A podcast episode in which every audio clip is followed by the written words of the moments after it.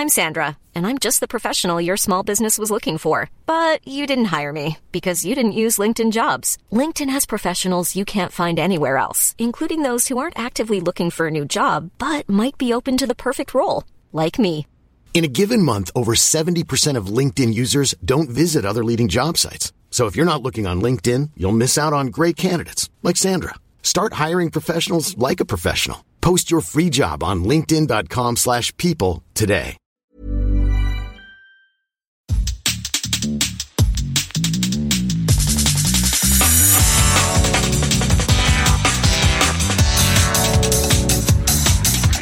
Bonjour à toutes et à tous et bienvenue sur Sens Créatif, le podcast qui explore les motivations et les stratégies des artistes de l'image. Je m'appelle Jérémy Kleiss. Je m'appelle Laurent Bazar et nous sommes passionnés par la créativité que nous considérons comme une quête initiatique. Pour nous aider à développer Sens Créatif cette année, soutenez-nous sur Patreon ou Tipeee. Cela vous donnera accès à la communauté du Patate Club, aux lives mensuels exclusifs avec des professionnels clés du milieu de l'illustration et à des tas d'autres bonus pour vous permettre d'avancer dans votre carrière d'artiste freelance. Nous soutenir, c'est contribuer à faire de Sens Créatif un podcast indépendant et une ressource incontournable pour tous les artistes de l'image francophone.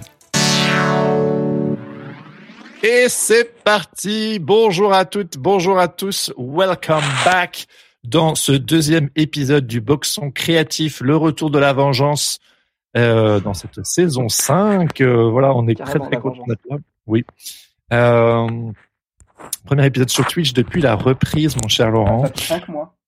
Ça- on a un petit peu rouillé, mais on est content d'être de retour avec vous et je n'ai aucune idée de ce qui va se passer aujourd'hui, les amis, pour ce grand retour, notamment autour de la stratégie du n'importe quoi. Et avant de passer la main à mon cher compère Laurent, euh, je remercie, enfin, on remercie chaleureusement toutes les personnes qui nous ont rejoints sur Patreon et Tipeee dernièrement. Merci, merci du fond du cœur à vous toutes euh, et tous euh, de nous soutenir financièrement. Grâce à vous, euh, l'émission, euh, c'est- grâce à vous. Donc, euh, j'ai j'ai pas eu le temps de faire tous les noms, prénoms. Peut-être que certains d'entre vous seront soulagés de ne pas entendre votre prénom complètement malmené par ma petite bouche, mais en tout cas, on vous remercie et euh, merci d'être là. Et merci d'être là sur Twitch. Euh, Lâchez-vous dans les commentaires sur la droite, c'est là pour ça. Rebondissez, mettez vos petits commentaires, vos petits cœurs, vos petits, vos petits bisous, tout ce que vous voulez. Euh, et du coup, on va tout de suite euh, foncer dans l'épisode du jour. Laurent, qu'est-ce que tu nous as concocté et surtout comment tu vas? Oh, écoute, ça va bien. Que t'as vu la vignette de l'épisode? Oh punaise, ça m'a mis en joie, mon ami. C'était c'était un truc de fou furieux. Je l'ai découvert hier et j'étais tellement heureux. Alors pourquoi, pourquoi j'ai choisi Keyboard 4 pour euh, faire le featuring et nous accompagner sur cet épisode? Parce que pour moi, ça représente vraiment l'énergie du n'importe quoi. C'est-à-dire qu'en fait, un, gars un jour, il prend son chat, il lui met, euh, un petit costume, euh, il le met sur son, euh, sur son synthé gamma et il lui fait faire des, des petits mouvements comme ça. Et après, il remet un playback et il balance, il balance le, son avec le chat dessus. Et ça devient un, événement incroyable, une super vidéo hyper virale sur, sur YouTube. Et ça devient un mème qu'on utilise encore de nos jours tout le temps. Je ne sais pas ce qui est devenu Keyboard 4. Euh, en tout cas, voilà.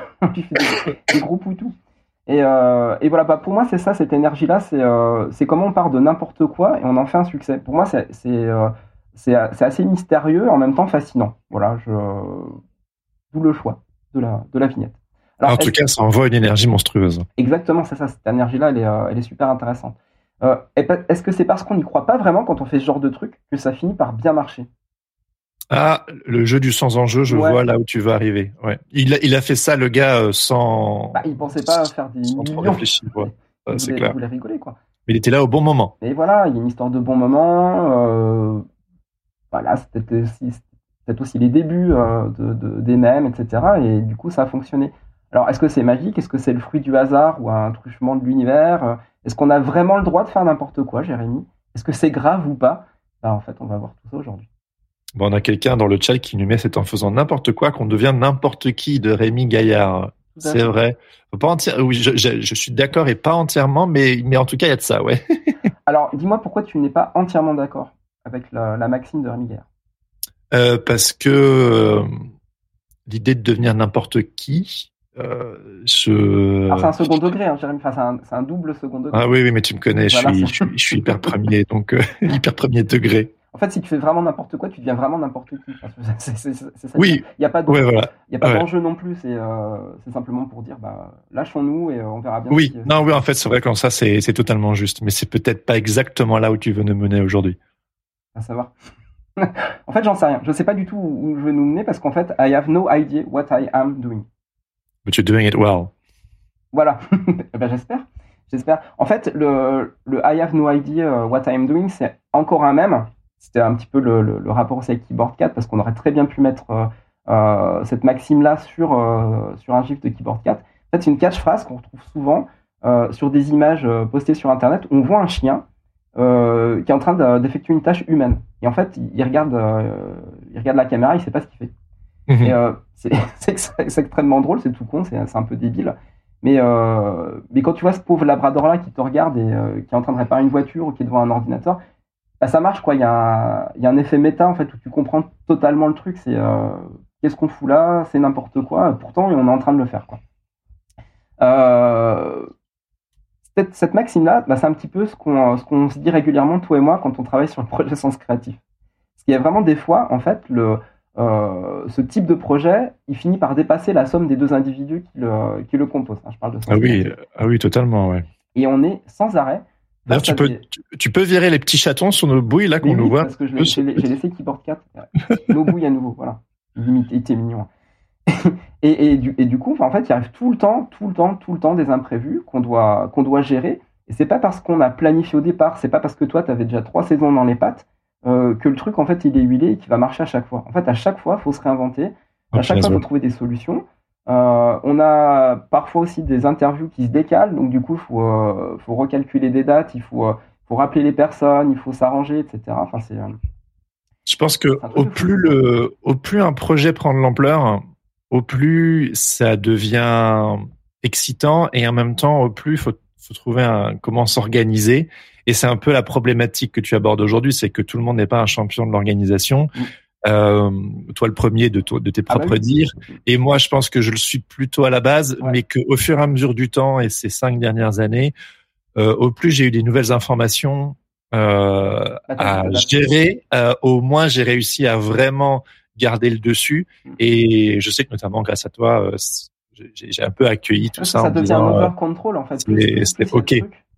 Tant, Ouais. tant que c'est un petit projet, en fait, tu peux tout gérer. Et dès que ça devient un projet pharaonique, bah, en fait. ah ben oui, mais à la base voilà quoi. Et encore, créatif n'est oui, ça reste- Euh, ça reste euh, petit au final, mais Mm. c'est sûr que je n'avais pas du tout anticipé euh, le, tout, ce- tout ce qui a gravité autour et tout ce que ça a pu générer. Et heureusement, d'ailleurs, pour le coup, que tu es là depuis euh, la saison 4 pour, euh, pour épauler, parce que sûrement que le projet n'aurait pas continué. Ouais, puis toi, du coup, t'es passé euh, plus dans une, un costume de podcasteur et moins d'illustrateur. Euh, quand tu étais encore, avais encore les deux casquettes, bah, du coup, il fallait aussi gérer le- les boulots de commande en illustration, ce qui est, euh, ce qui est toujours mon cas.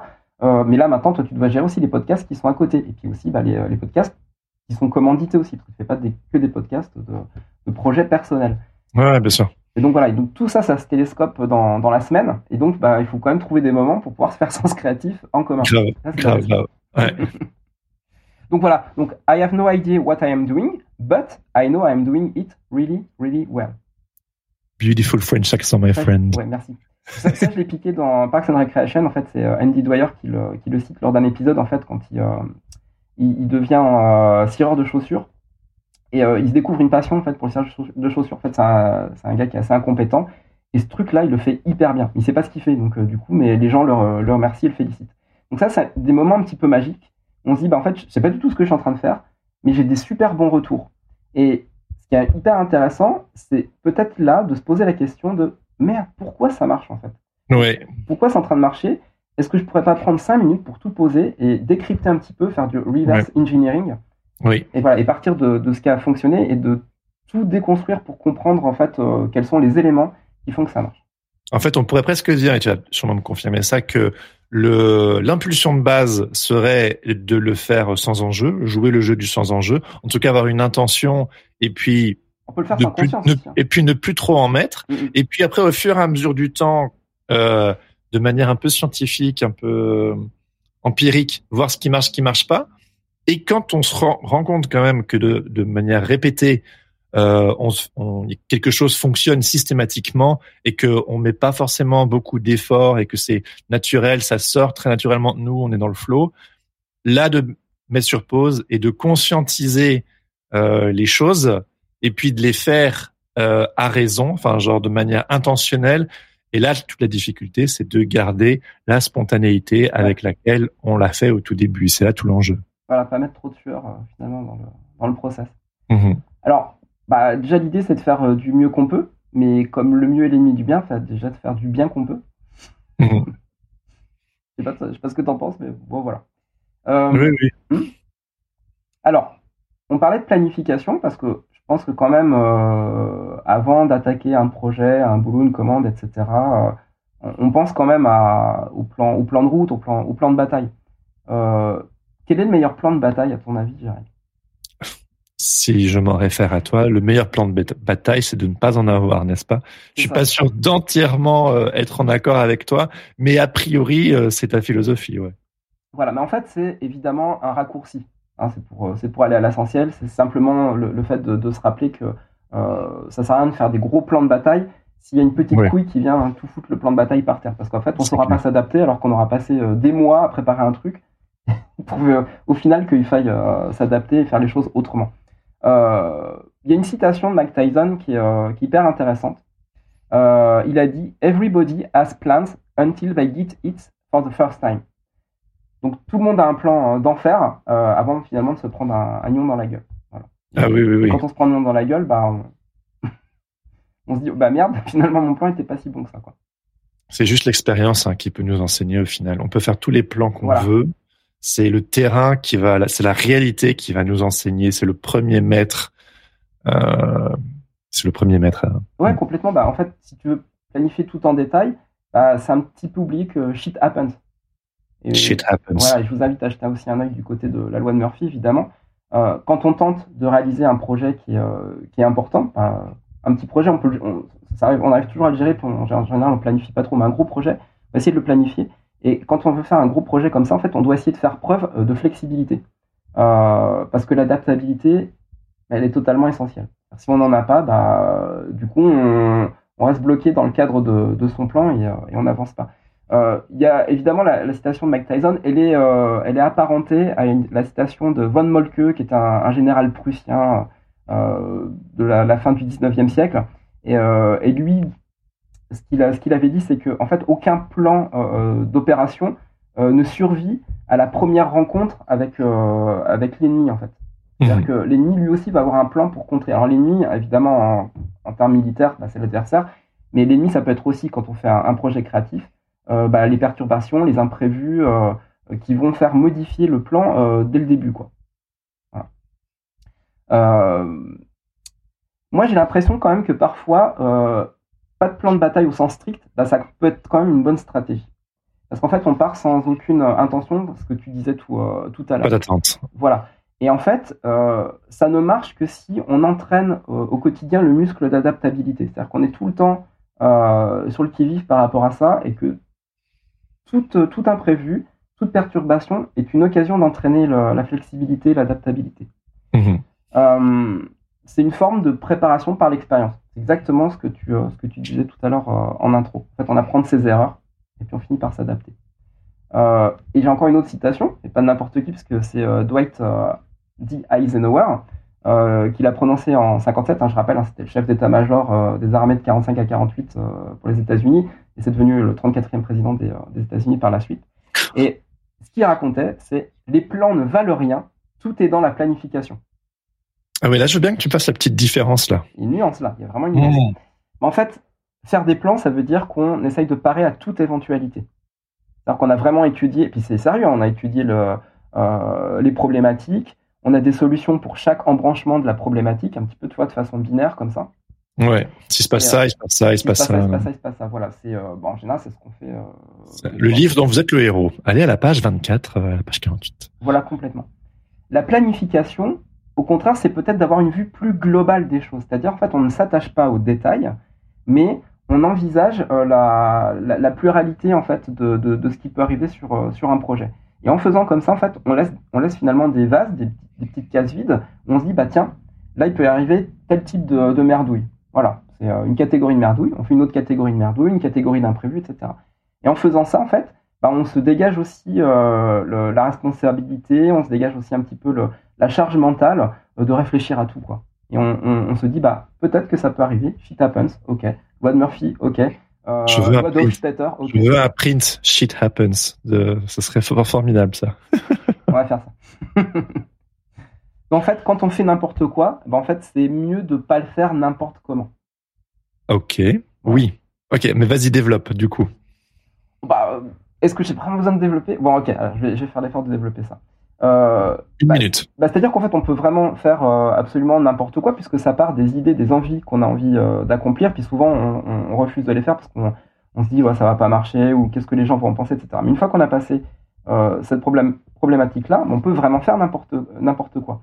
Mais si on le fait n'importe comment, bah, on va pas avoir le, la bonne portée, on va pas envoyer aux bonnes cibles, on va pas faire le marketing qu'il faut derrière. C'est important. Ah, donc toi, tu es en train de me dire que ce qui est important, c'est de bien penser la structure, mm, mm. le, le, terrain, de pour reprendre toujours notre même métaphore depuis deux ans. Le, terrain de tennis, il faut bien le structurer. Et une fois que tu es dedans, tu es sérieux, mais tu peux, grosso modo, vu que c'est ton terrain de jeu bien structuré, tu peux faire n'importe quoi. Voilà, c'est ça, exactement. C'est comme une histoire, mais de toute façon, euh, c'est les, les boxons s'enchaînent. Hein. C'est-à-dire que ce qu'on a vu euh, avant dans d'autres d'autres boxons, je vous invite à, à les réécouter les boxons sur le cadre et les limites, notamment, euh, permet d'arriver à cette, euh, à cette pratique en fait du n'importe quoi. Oui, on pourrait par exemple dire que, euh, par exemple, sens créatif, notre structure elle est claire et parfois en dehors on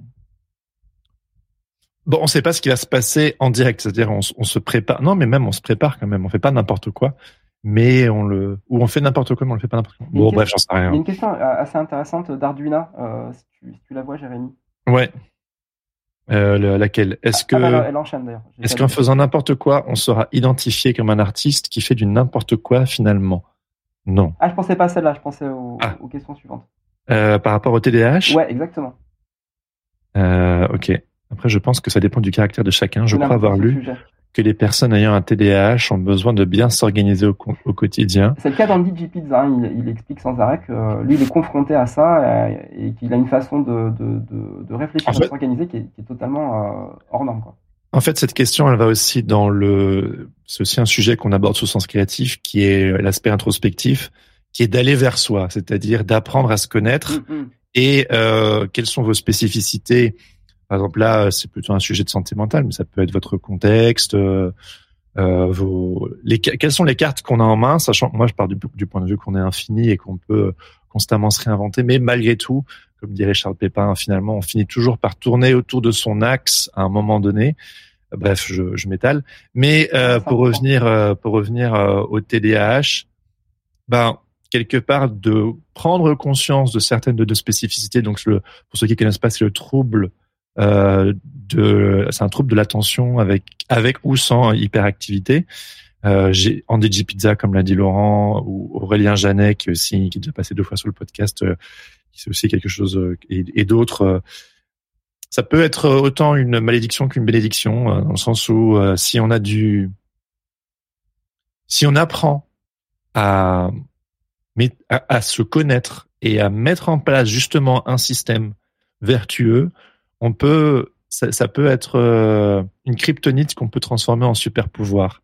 Et donc du coup, c'est tout l'enjeu au final d'apprendre à se connaître et de créer une structure qui nous convient pour éventuellement, prenons pour le TDAH ou euh, je suis pas spécialiste de la question, mais où quelque part c'est assez difficile de s'organiser. Si on a bien pensé à la structure, c'est pas trop grave si finalement on est désorganisé dans ce chaos. C'est vrai que c'est un bon exemple. Euh, euh, et puis on a tous euh, des spécificités euh, qui font que on peut en tirer un, on peut en tirer parti ou au contraire le subir.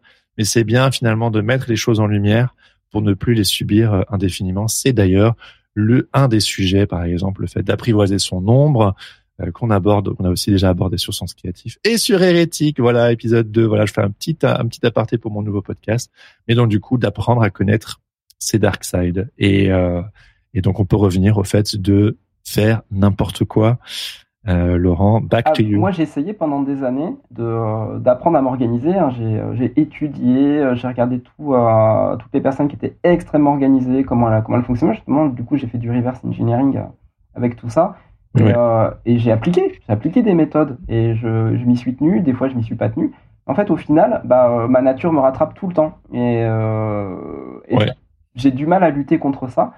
Donc, le fait d'accepter justement euh, ma nature ou ma condition, euh, le cas échéant, bah, c'est euh, c'est vraiment du temps de gagner sur, sur tous les problèmes d'organisation. Parce qu'après, je me connais, donc je sais comment je peux gérer une deadline, je sais comment je peux gérer un marathon de, travail, comment je peux gérer un imprévu, etc. etc.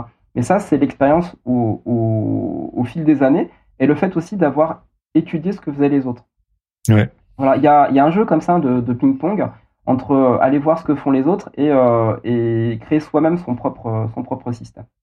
Oui, et c'est important, euh, j'aimerais le préciser, de de pas sans cesse se comparer aux autres. C'est hyper facile de se comparer, on fait tout ça, hein, c'est normal. Mais par exemple, tu me parlais de Andy G. Pizza. Je me souviens quand je l'ai rencontré aux États-Unis. Donc lui, il a vécu en Angleterre et aux États-Unis. Et il me disait que en fait, en Europe, tout bêtement, il dit tout prend deux fois plus de temps.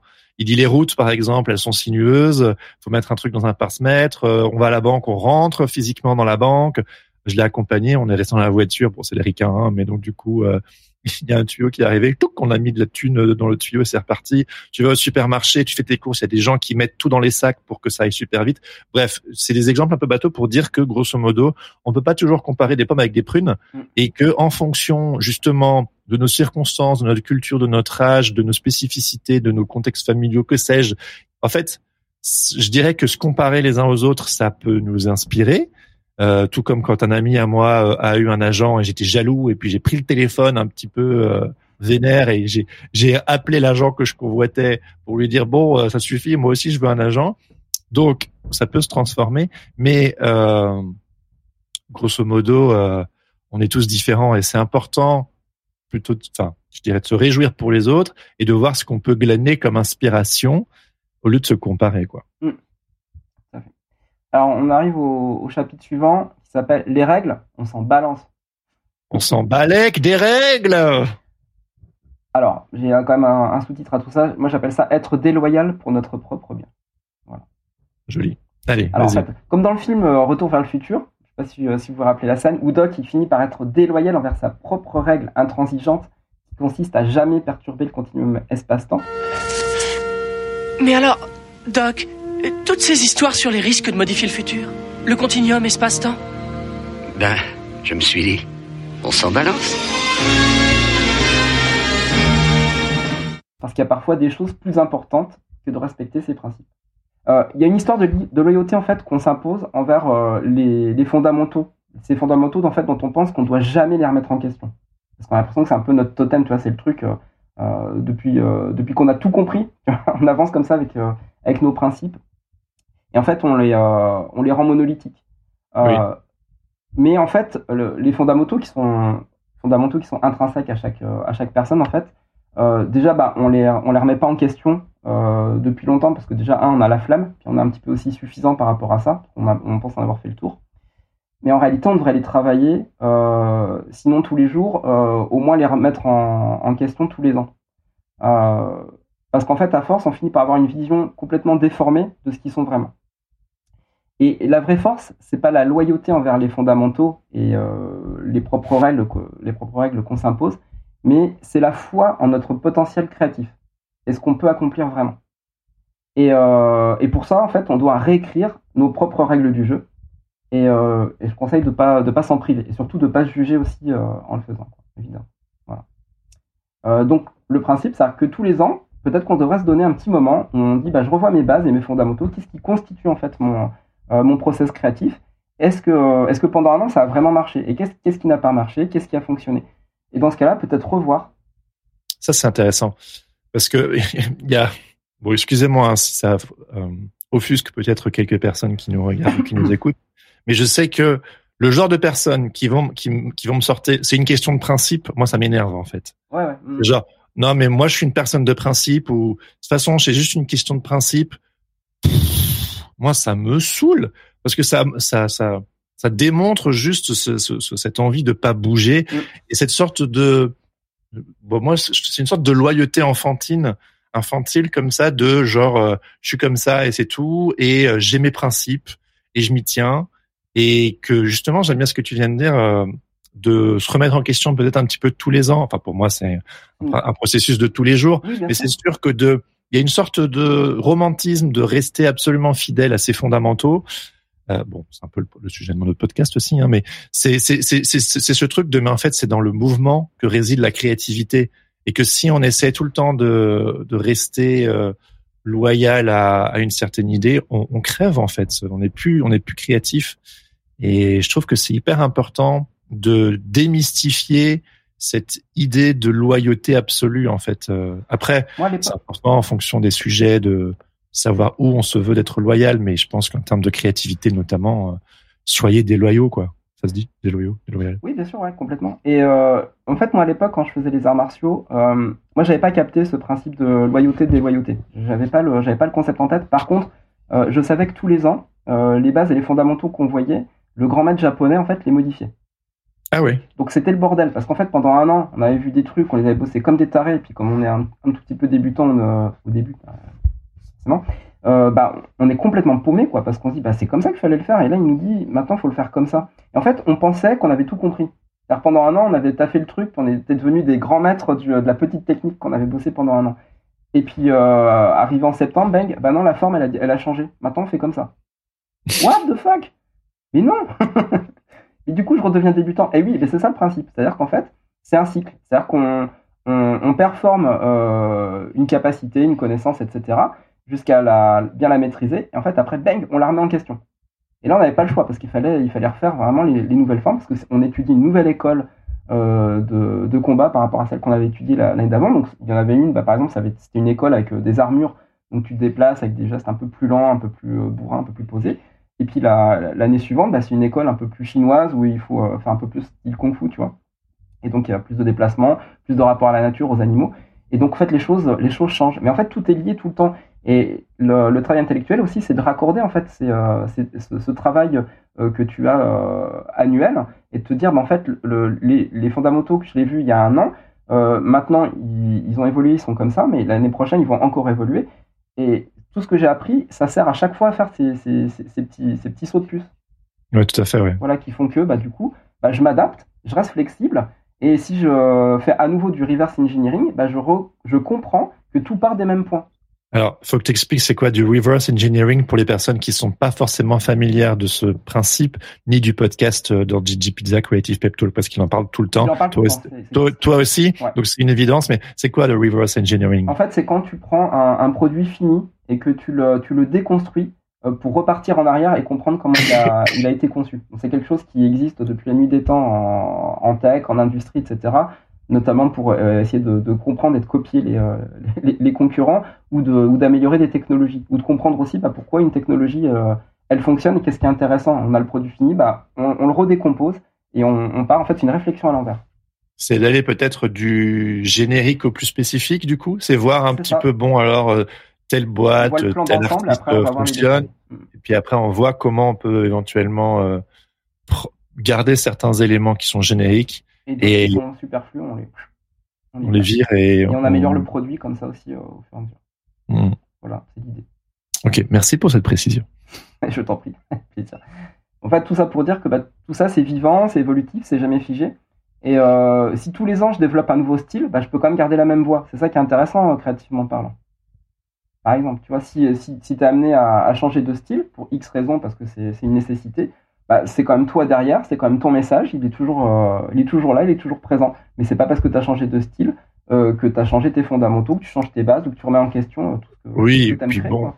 Puis les petits changements, les fait. euh, enfin, c'est quand même quelque chose qui est souvent conseillé de pas faire des changements drastiques de peur de perdre son audience.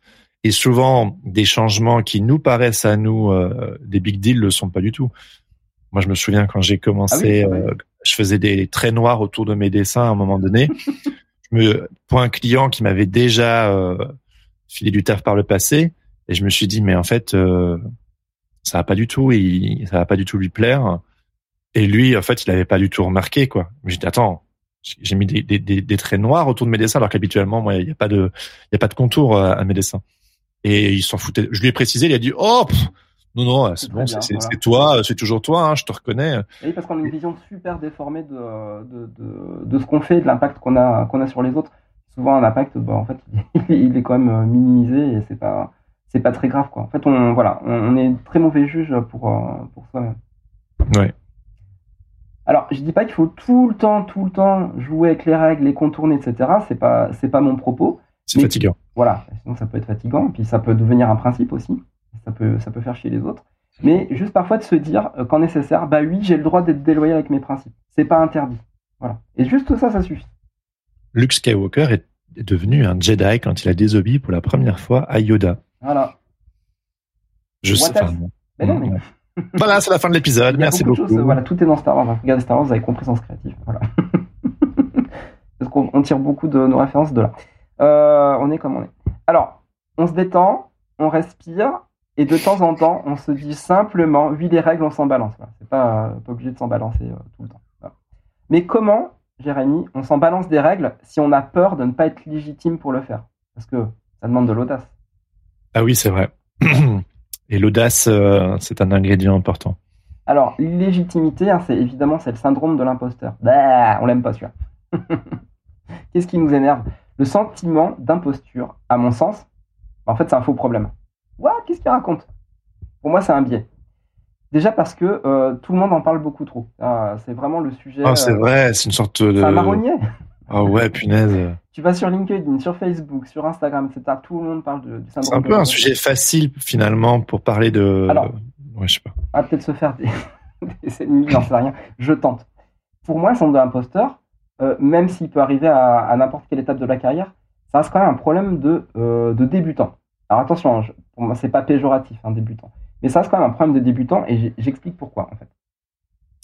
Euh, le syndrome de l'imposteur, c'est une invitation au découragement. C'est une invitation à ne pas y aller. C'est-à-dire que j'ai peur de ne pas être légitime. Et donc, du coup, je suis pas, je, j'ose pas, je, je, tente pas l'audace de, le faire quand même parce que j'ai peur des retours, j'ai peur d'être ridicule, euh, j'ai peur de me planter, de me casser la gueule, et puis surtout bah, que, le fait de me casser la gueule, bah, ça m'empêche d'avancer. Hein, c'est un peu le, truc qu'on a en tête. Je pense que tout le monde, euh, l'a connu euh, d'une manière ou d'une autre. Et, ça peut être extrêmement difficile au départ de surmonter ce syndrome de l'imposteur, parce qu'en fait, bah, il y, a, y, a, cette pression, cette pression sociétale. on a, on a en soi en fait l'impression que que le monde va nous tomber dessus, euh, qu'on va être jugé, tout ça. Mais en fait, quand on a réussi à le surmonter, et j'entends par là, c'est-à-dire avoir coché les cases, euh, se dire ça y est, je suis arrivé à ce que je voulais mettre en place, je suis reconnu pour ce que je fais, j'ai la validation de mes pairs, et donc du coup, quand on se sent enfin légitime dans le domaine qui nous fait vibrer, bah, en fait, arrive le vrai problème. Parce que le syndrome de l'imposteur, c'est juste l'arbre qui cachait en fait la forêt. Et le vrai problème, en fait, c'est la mise en action du big project. Que le truc ah. porte. Mm. Une fois qu'on a tous les éléments, qu'on a passé ce, problème de légitimité, bah, il faut y aller. Mm. Ça y est, les autres, ils ont dit, ouais, c'est super ce que tu fais, c'est cool. Il y a des clients qui t'ont rappelé.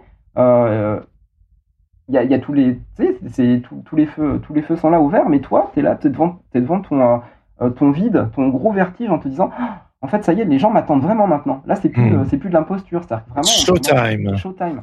Et là, qu'est-ce qu'on fait, quoi? C'est euh, comme un humoriste qui peut-être fait euh, un ou deux sketchs qui marchent bien euh, sur YouTube et qui doit soudainement confirmer en faisant un spectacle d'une heure. Hmm. Et c'est ça surtout, c'est ça Moi, c'est ce que je souhaite à tout le monde, évidemment. C'est vraiment ce que je souhaite à tout le monde, c'est-à-dire que attention, hein, c'est pas une injonction à la réussite, au succès, ce que je suis en train de dire, mais c'est vraiment se dire, bah ce que je voulais faire, je le fais vraiment. Là, ça y est, j'y suis vraiment, je suis vraiment devenu un pro et, euh, et ça me fait kiffer. Et, euh, et voilà. Mais maintenant, euh, j'ai passé un level, j'ai passé un palier, j'ai passé ce fameux plafond de verre que, que, je voulais passer. Et maintenant, je suis là, je suis de l'autre côté. Et qu'est-ce qui se passe?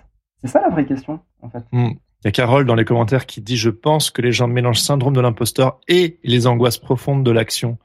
Et c'est vrai que c'est peut-être le fait de passer mm-hmm.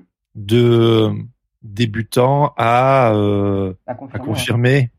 Et, et là, c'est est-ce que tu es vraiment là on the long term, enfin, genre vraiment pour pour durer, ou est-ce que c'est juste un un trip égotique ou un coup de chance ou ah bah complètement. Bah de toute façon le trac le, le, le syndrome de l'imposture en fait tu l'auras tout le temps parce que si tu euh, si es sujet à ça euh, ça va être difficile de s'en débarrasser.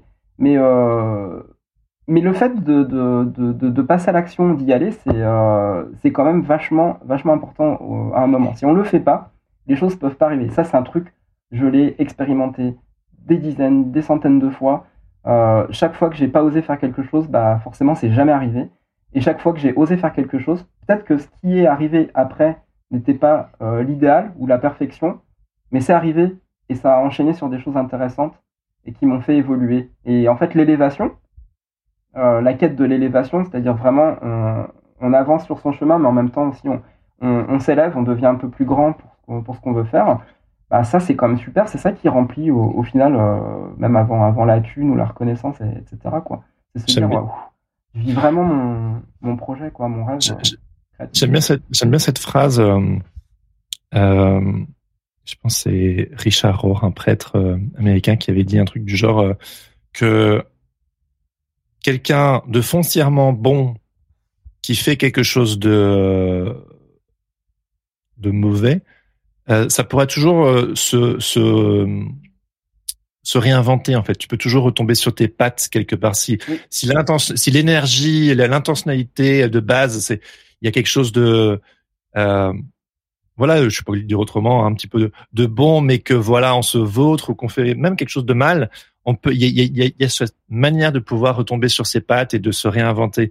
Que quelqu'un de foncièrement, quelque chose de foncièrement mauvais, qui fait quelque chose de, de bien, ça, ça pue du cul, quoi. C'est, c'est pas, il n'y a pas moyen de, de rebondir parce que c'est, ça, ça sent mauvais à la base, en fait. Et du coup, on a du mal à, c'est même pas juste une, du mal à y croire, c'est juste que ça peut pas forcément porter du fruit. Donc, du coup, je trouve que ça déculpabilise le fait que, bah, on a le droit de se vautrer et de se réinventer. Je, euh, je peut-être que je fais une, un parallèle un peu, un peu poussif, mais c'est ce que tu venais de dire, Laurent, c'est, euh, au final que en se mettant en mouvement, euh, ben et ben on, parfois on tombe sur des chemins auxquels on n'avait pas prévu, mais ils sont toujours intéressants. En fait, il y a toujours quelque chose. Euh, et de, de, du coup de pas garder justement ces fondamentaux, ces idéaux trop trop proches, parce que du coup on, on se on se laisse plus surprendre par la vie. Et c'est ça qui est beau, de se laisser surprendre. ah, j'avais pas prévu d'arriver ici, mais mais c'est pas mal en fait. Et peut-être que ça me correspond plus que l'idée euh, originelle en fait. D'ailleurs, dans un épisode d'Andy euh, euh, récemment, euh, je, sais plus si c'était lui qui le disait ou un de ses invités, mais euh, mais qu'en gros en fait le fait de euh, de, de, poster des, des, images sur sur les réseaux, en fait, de poster des projets, même s'ils sont pas même s'ils sont pas top, c'est pas super grave en fait parce que en réalité, si le projet est pas top, il sera pas vu. Donc en fait, il n'y a pas de risque.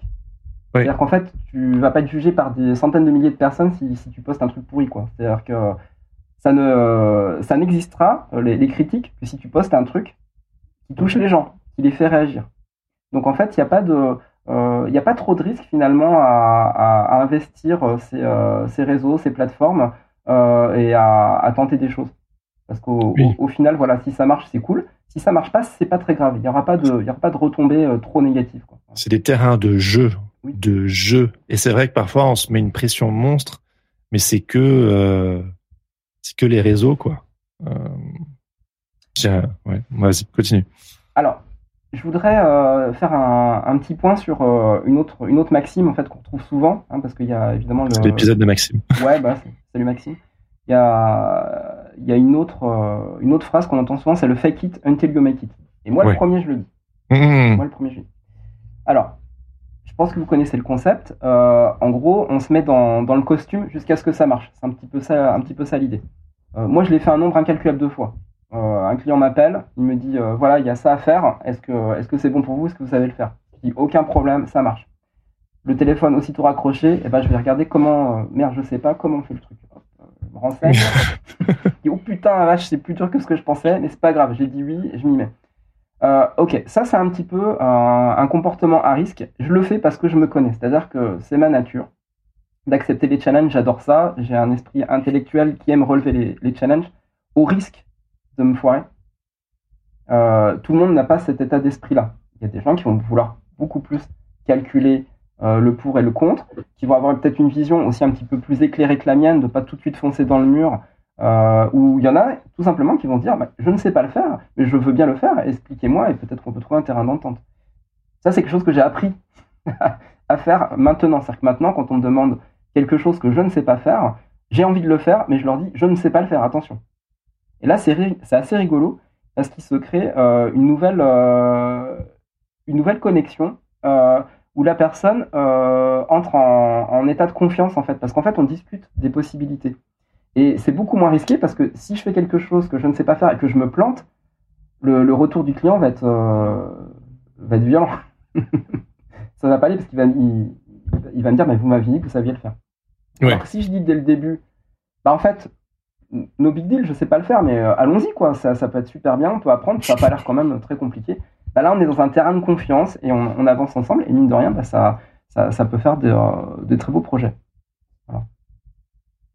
Je sais sais pas si toi ça t'arrive, euh, Jérémy, de dire ok, partons, partons là-dessus. Peut-être qu'avec les podcasts, c'est aussi un petit peu ce que tu as fait en, en, disant bah go, c'est vraiment ce que je veux faire, donc je sais le faire, et puis bah du coup, tu apprends quand même au fur et à mesure avec le matériel, avec le je dirais, que, je, dirais que les, je dirais que le craft du podcast, c'est je fais plus ou moins des podcasts de la même manière depuis cinq ans.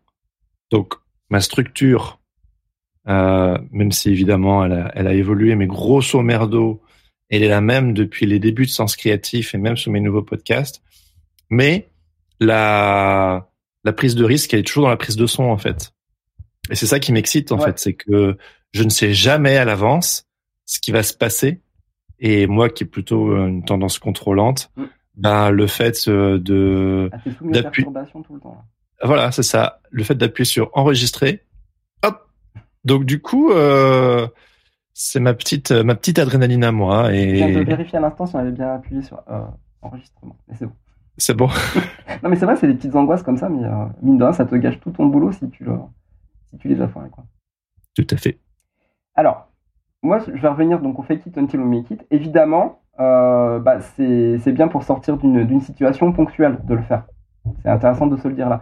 Mais si on en fait un way of life, si on est tout le temps en train de faire du fake it until you make it, on va forcément aller un petit peu euh, droit dans le mur parce que à la base l'idée c'est de make it à un moment donné hein. c'est ça exactement parce qu'à la base c'est pour contrer le syndrome de l'imposteur qu'on qu se met dans cette dans cette posture là donc, pour moi, il ne faudrait pas le voir à long terme parce que je pense que c'est un petit peu trop risqué. En fait, d'ailleurs, euh, c'est ce que je disais tout à l'heure, il n'y a pas de honte à dire, je ne sais pas le faire. Voilà, on, on revient à ça, c'est euh, voilà, c'est le principe. D'ailleurs, euh, si on fait semblant pour faire de la merde, ça n'a strictement aucun intérêt. Euh, et il n'y a pas de honte non plus à poser des questions. Voilà. Est-ce que c'est ça C'est le syndrome de la peur de, de, déranger les autres? Ah oui, oui, c'est important ça. Ouais. Donc, fake it until you make it, ok, pour booster l'action, ni plus ni moins. Mais euh, une fois le syndrome de l'imposteur dépassé, en fait, passer à l'action, c'est la vraie problématique. Tu vois, ça, on, on, retombe à nouveau là-dessus. Il s'agit plus de faire semblant. Il ne faut pas non plus s'enfermer dans la spirale de l'imposteur. Parce que si tu fais du fake it until you make it tout le temps, bah, tu, euh, tu, deviens un imposteur. Mmh. C'est quand même un putain de cercle vicieux. Quoi. Et ça, c'est nul, ok C'est pas bien. Et donc, il faut se donner les moyens de. Donc, à chaque fois qu'on fait ça, c'est pour apprendre, c'est pour progresser, euh, c'est pour devenir euh, meilleur dans, dans, dans ce qu'on fait. Euh, D'ailleurs, cette semaine, j'ai vu un, un, data visuel de, de Janice Ozolins, donc je pense que certains d'entre vous le, le, suivent sur, sur les réseaux. Et euh, il m'a fait découvrir une, une, une, une, démarche assez intéressante euh, qui est prônée par Naval Ravikant. Donc c'est un investisseur indo-américain, entrepreneur assez, assez célèbre à succès. Et lui, il a dit une chose qui est intéressante. Il Become the best in the world at what you do. Keep redefining what you do until this is true. Donc je, je, le fais en français avec moins, moins mon accent pourri. Euh, devenez le meilleur euh, au monde dans ce que vous faites et ne cessez de redéfinir ce que vous faites jusqu'à ce que ça soit vrai. Elle est, mmh. elle est assez complexe cette phrase-là parce qu'on pourrait la prendre comme une injonction à être le meilleur, à écraser ouais. les autres, etc. Mais il y a une nuance derrière ça, c'est la deuxième phrase. C'est-à-dire que la deuxième phrase, elle nous invite à toujours repenser ce qu'on a fait pour arriver à, cette, euh, à cet idéal. En fait, c'est tendre vers. C'est pas du tout euh, réussir le, enfin, être successful dans cette, euh, dans cette recherche-là, mais c'est tendre vers cette, cette excellence. Oui. Et ça, je crois que c'est quand même une des clés euh, de la réussite et du succès, même si ça peut être un succès humble, une réussite modeste. Bah, pour y arriver, il faut, il faut se mettre, mettre en action, il faut se mettre dans le costume et aller, aller vers, vers le fait que, bah, en fait, quand on t'appelle, quand quelqu'un t'appelle, c'est qu'il considère que tu es le meilleur au moment où il t'appelle pour ré- résoudre son, euh, euh, sa commande, sa problématique, etc. Donc il faut se mettre dans cette peau de professionnel. Mais l'humanité raconte la même chose depuis la nuit des temps, quoi. C'est tendre vers, c'est le mouvement, c'est le chemin, c'est le, c'est pas la destination qui compte, c'est le, c'est le voyage, c'est tous les mythes, euh, toutes, toutes les formules d'entrepreneuriat, Ouais, les, enfin, en fait, grosso modo, c'est juste de pas se scléroser Bah, en mode flagelle, non, moi je peux pas, c'est pas pour moi. flagelle, ou- Oui, et ou de se complaire dans la posture du euh, c'est bon, je suis arrivé, je suis le meilleur, euh, je Ouais. j'ai tout compris. Alors qu'en fait, c'est juste de rester dans cette posture d'humilité euh, et en même temps d'audace, de je tends vers, je suis en mouvement. Et tant qu'on est en mouvement, on se tue tout le temps à dire la même chose, hein, mais c'est c'est bon quoi. C'est genre euh, on se fait des muscles, on, on bouge, on, on se laisse surprendre. Voilà, c'est tout quoi. Et puis c'est ça qui est génial avec l'analogie des arts martiaux, de, le fait de bah, quand tu es arrivé à, la maîtrise, bah, tu redeviens débutant en fait de, de, ton, euh, de, de tes études en fait. Et ça c'est euh, ça c'est fabuleux. Quand tu es arrivé ceinture noire, bah, tu redeviens ceinture blanche. Parce que tu remets en question, euh, évidemment une ceinture blanche de très grande qualité, mais, mais quand même, c'est se remettre toujours dans, dans cette peau de, euh, de l'éternel euh, étudiant qui, euh, qui a soif de, de connaissances et puis de, euh, de progresser. Voilà. Jamais rester statique et toujours se mettre en mouvement. C'est tellement plus fun aussi d'être dans cette posture parce que tout est possible. Que si tu te mets en mode sachant, alors tu peux être sachant et, et partager. Oui, ça, c'est ça, voilà, ça, c'est c'est aussi une belle chose. Le, le stade ultime de, Voilà. de Mais faudrait se mettre en posture de sachant qui continue toujours de tendre vers si on, passe par cette étape-là. Mais en tout cas, euh, voilà, de pas camper sur ses positions. Euh, quand on est en posture d'étudiant, tout peut tout peut se passer quoi. C'est excitant. Alors, comment on fait pour se mettre en mouvement tout en faisant n'importe quoi? Bah, Pour ça, j'ai euh, j'ai choisi quatre tactiques qui me semblent assez, euh, assez intéressantes. Alors, on va parler de la force des habitudes, de l'ouverture au changement, du reversible thinking, celui-là il est pas mal, et de passer à l'action. C'est mon préféré. voilà. De passer à À l'action. ah, ok. Passage à l'action. Passage à l'acte. Alors, est-ce que vous euh, remettez suffisamment en question vos habitudes? Ça, c'est première, euh, première question qu'il faut se poser.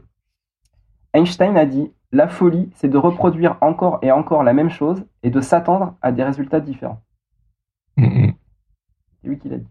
Donc, en partant du principe To change the outcome, change the process, ça j'en ai déjà parlé maintes fois sur, euh, sur le boxon et sur Sens Créatif, il est nécessaire de modifier son processus créatif, donc ses vieilles habitudes et ses vieilles routines, pour se donner la chance d'obtenir des résultats différents.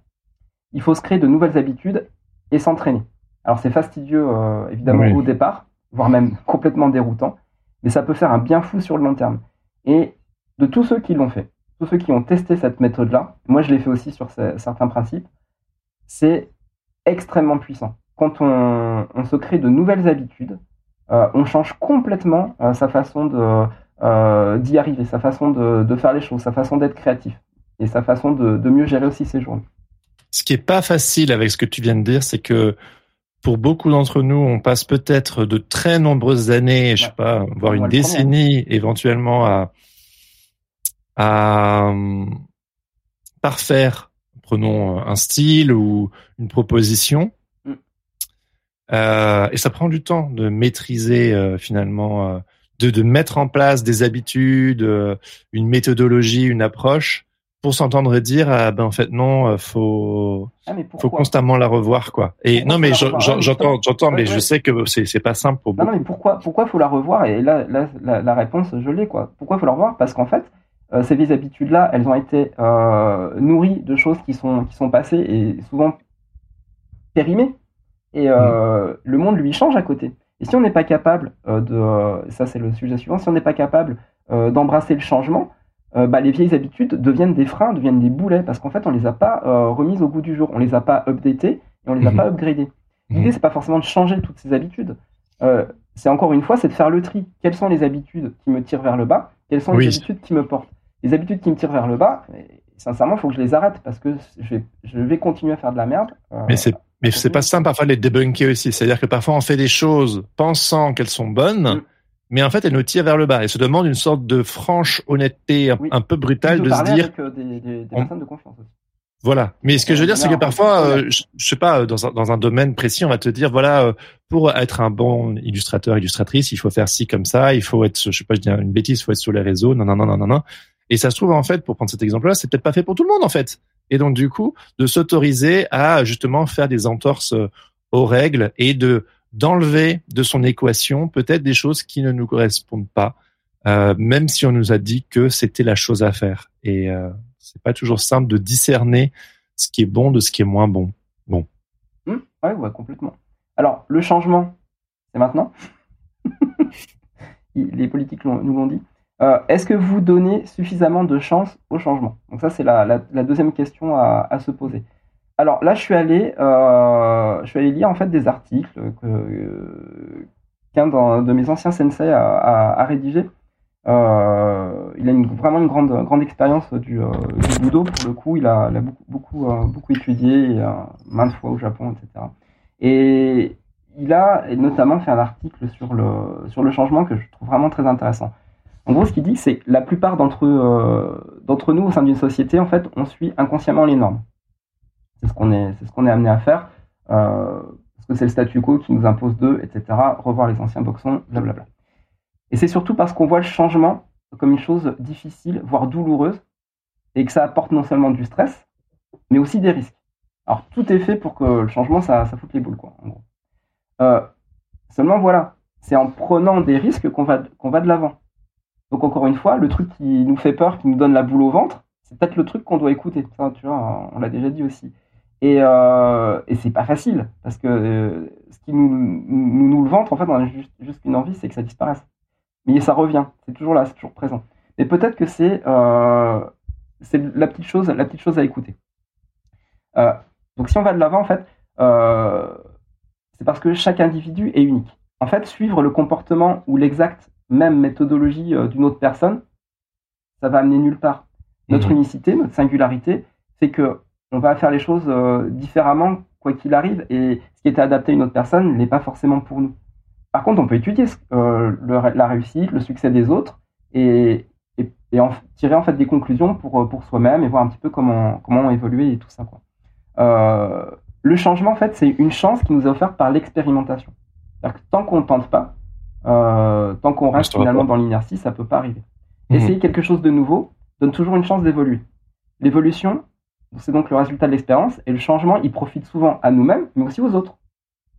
On est dans une, on est dans une communication, on est dans des énergies aussi qui, euh, qui circulent quand on, quand on communique. Et euh, de toute façon, revenir à ses anciennes habitudes, c'est facile, puisqu'on les, on les connaît. donc si on a fait une erreur, on peut revenir aux anciennes habitudes. Donc en fait, il n'y a, a, pas vraiment euh, de, de grands risques à, aller vers le changement. C'est une peur qu'on a. Et la peur, il faut, hmm. la, faut la virer pour, pour pouvoir tester. Et le changement, c'est l'essence même de la vie, évidemment, puisque la nature, elle est sans arrêt dans le changement, dans l'adaptation. Et donc, du coup, bah, c'est pour ça qu'il n'y a aucun risque à changer son, euh, son comportement. Il n'y a quasiment que des avantages. La peur est plus grande que le vrai risque du changement final. C'est ça l'ennemi à, à abattre. Ah oui, complètement. Euh, d'ailleurs, il nous dit aussi que. Ou à épouser, ou à épouser. De, faire, euh, de, l'intégrer plutôt que de la zigouiller. C'est ça, complètement. Alors, il nous dit aussi en fait qu'au Japon, il y a plein de mots qui existent pour désigner euh, le changement, justement. il y en a notamment deux. Il y a kawaru, ça signifie être transformé. Donc, c'est pas mal parce que ça rajoute aussi une, une dose au changement. C'est qu'on le changement, c'est pas juste on passe d'un état à l'autre, c'est qu'on se transforme aussi. Il y a l'histoire de la chrysalide euh, de la chenille qui devient papillon. Et il y a aussi le mot enka. Enka est encore plus intéressant parce qu'il signifie à la fois variation ou variante. Donc, par exemple, une technique de, une technique de combat, on va dire que c'est le enka de, quelque chose. Mais ça signifie aussi euh, changement, et ça veut dire à la fois le début et la fin du changement. Enka, en fait, il signifie l'entièreté du processus du changement. C'est pas seulement euh, un moment où on change. Hmm. C'est le moment en fait où on prend la décision, euh, le moment où on s'habitue au changement et quand le changement nous a transformé. Voilà, ce mot-là veut dire un petit peu tout ça. Donc, est-ce que vous vous donnez suffisamment l'opportunité, la chance de vous transformer? Voilà, ça c'est aussi une question à, à, se poser euh, qui peut devenir une bonne tactique. Vous avez une heure. Bah, vous avez toute votre vie. Hein. Alors, est-ce qu'on se donne suffisamment les moyens de penser autrement? On est à quel point là? Ah, on arrive, euh, on est à l'avant-dernier point. Ok. Donc on est pas mal, on est pas mal. Alors là, je vais parler de la pensée réversible. Euh, la pensée réversible, donc reversible thinking, c'est la capacité des gens à raisonner dans des directions différentes. C'est la capacité à voir les choses d'un certain point de vue, mais également d'un point de vue opposé. Donc c'est vraiment, c'est une question, c'est une histoire d'empathie évidemment. C'est la capacité en fait qui nous aide à résoudre des problèmes complexes et à voir toutes les positions sur le spectre entre les deux opposés. Hmm. Alors, petit, une petite, euh, euh, précision. Euh, il vaut mieux dire yin-yang que yin et yang. Parce que quand on dit yin et yang, on les oppose. Alors qu'en fait, yin-yang est un concept évidemment soudé. Et l'un est l'envers de l'autre, l'autre est l'endroit de l'autre, etc. C'est quand même vachement, vachement important. Donc en fait, c'est une sorte de réflexion qui élargit votre perspective de manière plus logique et directe, grâce justement à la réversibilité. quand on, pense quelque chose, ben, on se dit, tiens, qu'est-ce que c'est l'opposé de ce que je suis en train de penser? Ok. Et comment je, euh, comment je résous, comment je résous l'équation et finalement c'est quoi la, meilleure des deux idées? Où est-ce que les deux idées peuvent fonctionner ensemble? Ça demande justement le fait de sortir de la peur et de pas rester sur dans sa chambre à écho ou dans ses dans son système de de compréhension, de croyance, de valeur ou que sais-je, et de justement, on s'enrichit de la pluralité de points de vue euh, pour pouvoir avancer au final. C'est ça. Donc quand on fait n'importe quoi, euh, eh ben, on peut se poser la question de comment quelqu'un ferait pas n'importe quoi? Oui, oui, ouais, et inversement. Et inversement. C'est intéressant aussi de se dire, euh, tiens, je pense que mon truc il est hyper solide, mais si quelqu'un faisait n'importe quoi, il ferait comment? Je devrais avoir un petit bracelet. What would Laurent Bazar do? Ah bah oui, mais moi, c'est vrai que euh, souvent, je me dis, bah tiens, Jérémy ferait comment? C'est vrai, tu te dis ça? Hmm. Ah ouais, et tu te dis quoi alors? Bah, tu vois, ne serait-ce que par exemple pour, euh, pour tout ce qui est le, la création de contenu, le podcast et, compagnie, bah, c'est pas, j'ai pas euh, une expérience comme la tienne, et donc du coup, bah, je, euh, je profite aussi de ton expérience. Donc je réfléchis, tiens, Jérémy, avec sa, sa logique organisationnelle, comment, comment il gérait? Bah, Moi, ça m'aide aussi à, à, faire un peu moins de chaos, à mieux m'organiser. Et puis même si ça reste quand même vachement du chaos, bah, je le fais mieux. Voilà. Ouais. Moi je, moi, je pense que j'ai un petit un petit Laurent Bazar sur mon épaule qui me dit c'est pas grave. voilà, c'est pas. no big deal. voilà, donc en fait, pour résumer, la transformation euh, commence quand on accepte en fait que d'autres puissent avoir raison. Ça, c'est, hmm. ça, c'est chaud. Parce que alors là, moi, euh, dans le genre euh, j'ai raison, ferme ta gueule, je suis, je suis pas mal. Et ça m'a souvent joué des, évidemment des mauvais tours. Et c'est aussi ce qui fait que je fais n'importe quoi. En plus, tu le sais, tu le sais ça. Bah oui. Ouais. Je le sais. Et, et voilà, donc j'essaye vraiment le plus souvent possible de me dire arrête euh, de penser que tu as raison et essaye d'écouter euh, essaye d'écouter la logique des autres et de voir, d'estimer si vraiment euh, tu as vraiment raison ou si c'est les autres qui ont raison. Et dans ce cas-là, bah, tu, euh, tu rectifies et puis il n'y a pas de honte à tête, à tête gaufrée, puis tu lui dis bah ok j'avais tort, vous avez raison. Et c'est cool parce que le projet est bien meilleur comme ça. Voilà. Mmh. Mmh. Tout simplement. Bon, évidemment, ça nous rend plus tolérants et nuancés. Ça fait pas de mal. Et voilà, c'est une, autre tactique aussi quand on fait n'importe quoi. Et la dernière tactique que je voulais aborder, c'est la tactique euh, de donner la chance à l'audace. Donc ça, c'est un sujet qui nous est très cher euh, pour la quête. C'est quelque chose qu'on va aborder euh, lors, de la formation de la quête. L'audace, c'est le fait d'oser. Passer à l'action. alors c'est vraiment de loin ma tactique préférée, parce que je pense que c'est celle qui m'a le plus souvent amené le, plus loin possible. C'est-à-dire que chaque ah fois que j'ai pas réfléchi et que j'ai dit, allez, j'ai pas tous les éléments, mais je le fais quand même, euh, ça, je me suis rarement planté. Est-ce qu'on pourrait dire qu'il faudrait un minimum de données pour savoir quand même plus ou moins là où on met les pieds euh, et, puis, et, puis, après, euh, et puis c'est showtime quoi. Vas-y, tu verras. Et puis comme je reprends la, la, métaphore de l'humoriste qui du coup va, qui se dit tiens, je tiens un bon truc. Il mm. prépare un peu sa blague quand même. Il y va.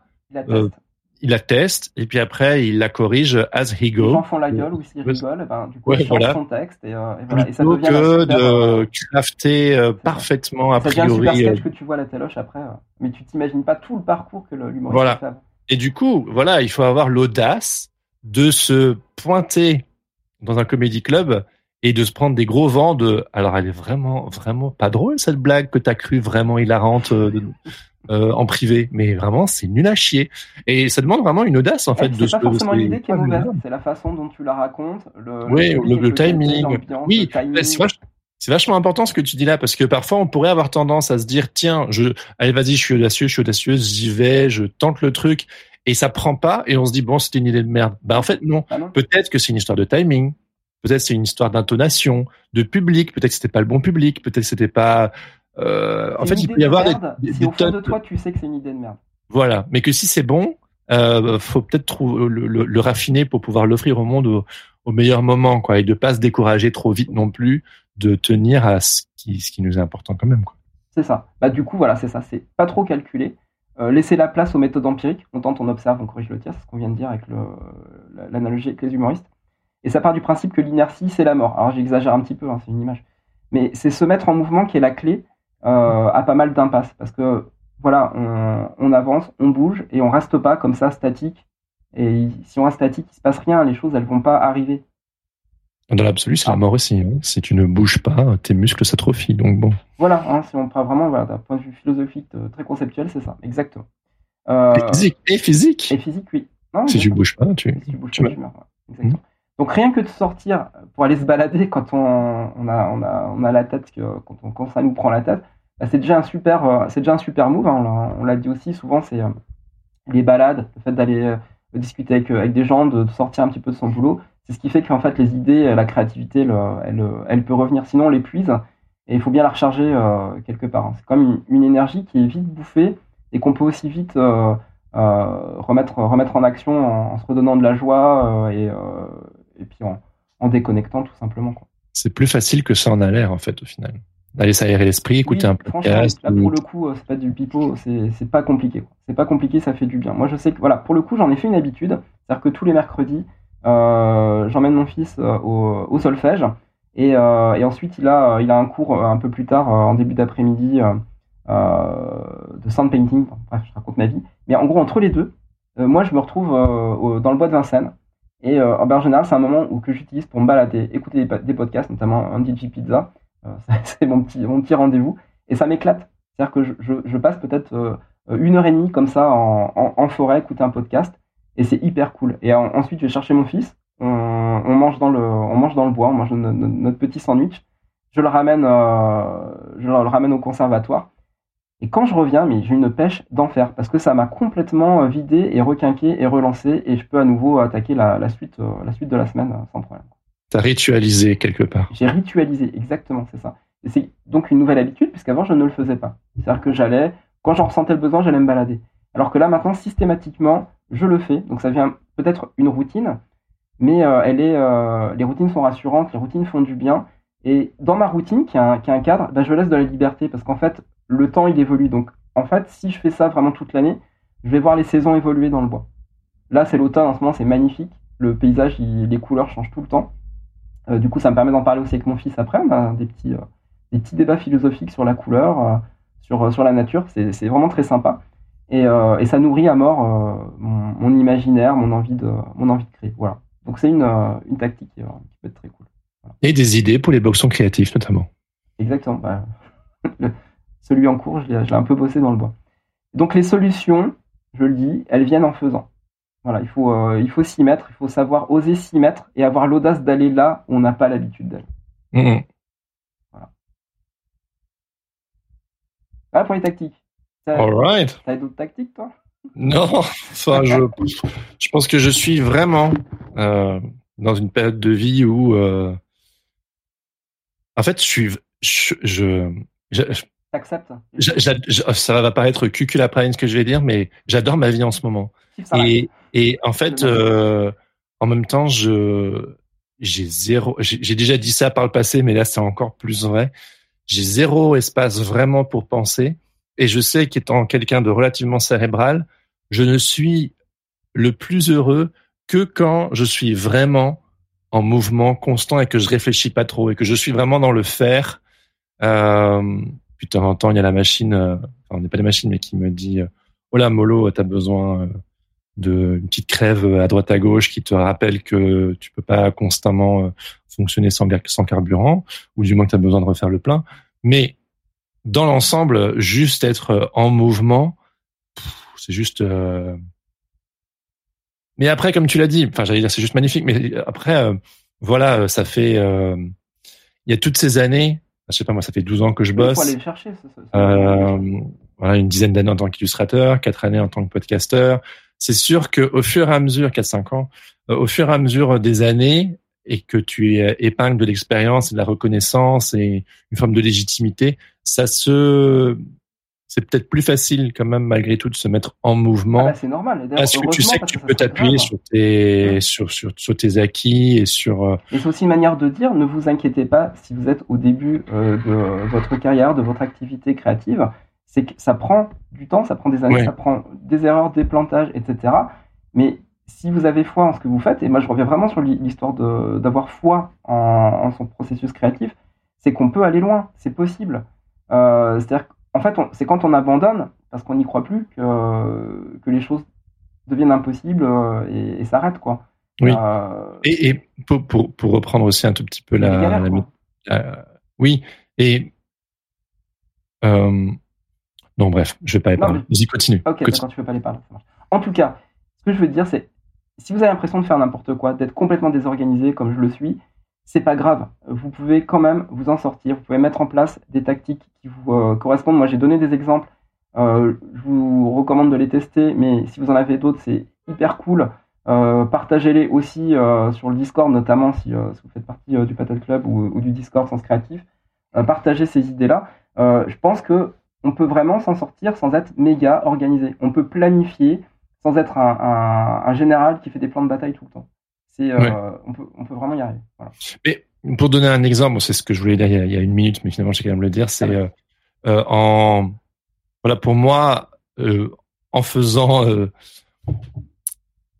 en, cours de route ce truc du, du podcasting qui s'est un peu révélé à moi et en fait je pouvais pas être partout en même temps et en décembre 2022 je me suis vraiment dit bon 2023 c'est l'année où je m'y consacre à 100% et j'ai vraiment euh, fait un choix. J'ai fait un choix. T'as lâché quelque euh, chose. Voilà. Et j'ai pris. C'était une prise de risque. Et en réalité, euh, euh même financièrement, les premiers mois de 2023 s'en sont sentis euh, impactés.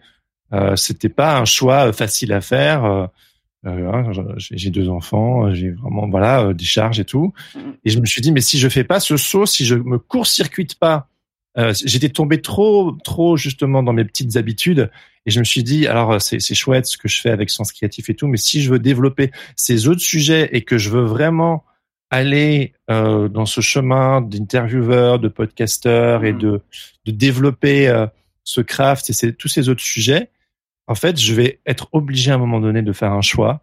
Et aujourd'hui, je regrette absolument pas le fait que je dise de manière un petit peu la bouche en cœur là il y a quelques minutes que je, kiffe ma vie aujourd'hui. Euh, mais il y a aussi eu ce truc de j'ai même on en a déjà parlé aussi sur ton épisode euh, Sens créatif épisode 22 de souvenirs mm-hmm. euh, que quand on choisit ses propres contraintes on les subit pas en fait. Et donc ah du coup j'étais voilà j'ai fait ce choix de mettre sur pause ma carrière d'illustrateur et de quasi plus faire de, de commandes euh, en me disant bon, j'ai suffisamment foi et de matière pour aller sur ce chemin, ce nouveau chemin qui est déjà entamé en quelque sorte, mais je savais pas où ça allait me mener. Euh... Je sais plus où là où je voulais en venir. Ah bah moi je peux, je peux enchaîner si tu veux. Vas-y, bah, on, a, discuté avec Jérémy, euh, évidemment, tous les ans on se pose, la question est-ce qu'on continue sans créatif ou pas? Est-ce que c'est viable? Est-ce qu'on a le temps de le faire? Etc., etc. Et en réalité, euh, bah, la question se l'était posée évidemment avant la, avant la cinquième saison, et on se la pose aussi avant la sixième saison. Euh, pourquoi? Bah Parce qu'en fait, tous les ans, nos fondamentaux, nos principes sont remis en question. Et toi, Jérémy, là, il était clair que si tu donnais pas du temps et si tu te consacrais pas à, tes nouveaux projets, jamais tu pourrais y arriver. Parce que tu ne mmh. peux pas concilier 15 000 projets en même temps. Euh, choisir, c'est renoncer. Donc, il faut renoncer à des choses. Donc, renoncer à sens créatif euh, a été quelque chose de très concret. Euh, et, donc, du coup, on en a, on en a parlé ensemble. Tu as, pris, as pris ta décision et tu as assumé tes choix. Et du coup, tu as réussi. à y, arriver. C'est-à-dire qu'on s'est adapté à ça. Mhm. Et, et moi, j'ai choisi aussi la possibilité que Sens Créatif s'arrête. Et ce qui est très très intéressant, c'est qu'à l'heure actuelle, parce qu'on vous spoile rien du tout, on ne vous dit pas, mais euh, notre réflexion, elle n'est pas du tout arrêtée. Pourquoi? Bah Parce qu'en en fait, on a euh, chacun de notre côté, on, a fait nos avancées, on a, on a bossé, on a taffé, on a découvert des choses qui font qu'à l'heure actuelle, on est absolument incertain de dire est-ce qu'on continue ou est-ce qu'on arrête Sens Créatif? Et ça, je trouve ça génial. On est dans un, on est dans un magma. En fait, on n'a pas la réponse, mais en tout cas, on n'est plus dans le magma. On se disait on doit l'arrêter parce que c'est too much. Oui, oui, on est en mouvement, quoi. On est en mouvement. Donc c'est cool, ça vous laisse un putain de gros suspense pour les prochains épisodes. Et en fait, sachez que simplement, nous, on est hyper motive et qu'on, euh, en fait, c'est parce qu'on se donne les moyens d'eux et parce qu'on arrive à faire des choix et à renoncer à des choses euh, que, bah, des fois, les possibilités, elles reviennent plus tard. C'est ça qui est, c'est ça qui est assez incroyable et que je trouve extrêmement intéressant. Et c'est pour ça que je ne ferai pas mon dernier chapitre en fait de, sur les RPG parce que euh, ça va être complètement à côté de la plaque par rapport à ce qu'on est en train de faire. c'est pour un futur épisode. Exactement. Donc en fait, du coup, le, dernier chapitre, euh, c'est cette petite discussion-là qui est très intéressante. Euh, c'est de se dire que, en fait, quand on a l'impression que c'est le chaos total, la perturbation complète, et que les choses, elles, euh, elles arrivent à une fin, et ben peut-être que des fois, c'est bien de l'écouter. Se dire, de pas forcer les choses, et de se dire, ok, no big deal. L'univers, il nous envoie, il nous envoie les messages, il nous dit, attention les cocos, euh, il y a des choses, c'est too much. Il y a des choses, il faut faire des choix. Il faut aller à, droite, à gauche, au, milieu, derrière vous, etc. Regardez un petit peu et, euh, et embrasser, embrasser cette idée-là. Voilà. Au final, c'est. On le fait, il se passe quelques mois et on a des nouvelles idées.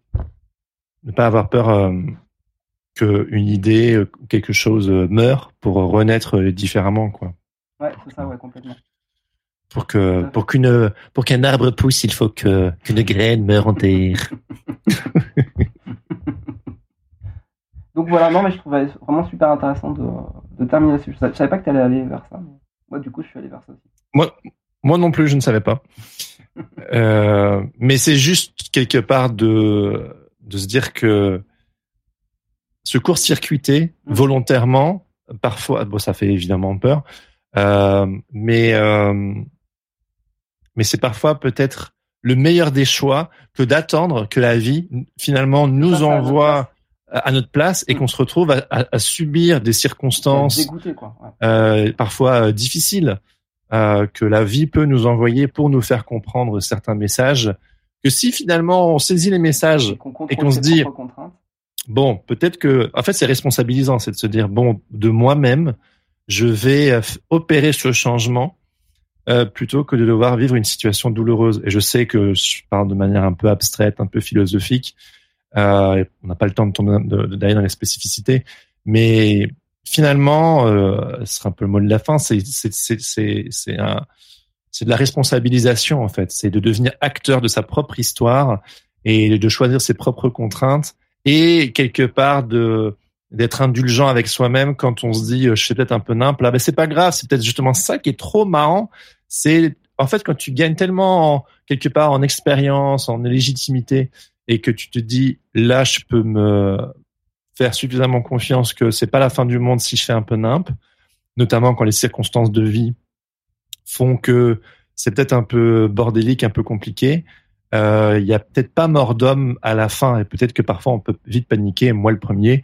Euh, et et que it's okay quoi. C'est tout va bien se passer. C'est un, peu un peu bateau comme fin, mais enfin le côté tout va bien se passer. Mais il faut arriver à, beaucoup quelque part intégrer tous ces concepts parfois un peu nuancés, compliqués, euh, qui sont pas binaires, pour en arriver à en fait ça, en fait ça va aller. Bon, plus plus plus plus, difficile à faire qu'à dire, hein, mais euh... ah oui, mais bon, c'est le fait justement de euh, d'y aller, de passer à l'action qui qui justifie tout ça.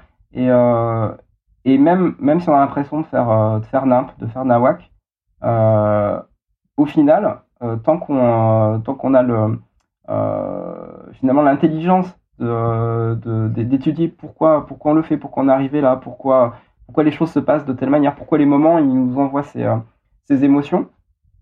Bah, en fait, on, apprend vachement et on peut, on peut orienter quoi, et faire pivote, pivote, comme dans, comme dans Friends avec le, avec le canapé. On peut, on peut vraiment orienter et pivoter euh, le- nos, nos propres choix, etc. Et c'est comme ça qu'on va, qu'on va vraiment de l'avant. quoi. C'était le septième épisode du Boxon créatif intitulé. La stratégie du n'importe quoi. Je trouve que c'est un des meilleurs titres quand même du Boxon créatif. Ça, franchement, on pourrait le mettre sur un t-shirt. Et ce, ce chat, il est tellement merveilleux. Euh, bah top, merci Laurent, euh, c'était très très Merci, cool. Jérémy, pour le ping-pong. C'est cool.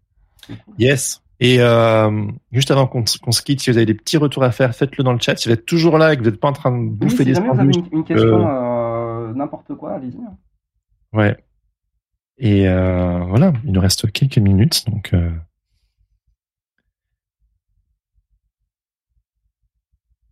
ben, on, va, on va se dire au revoir parce que sinon, si on fait que lire dans le silence les les retours, euh, voilà, on est content que ça vous a plu.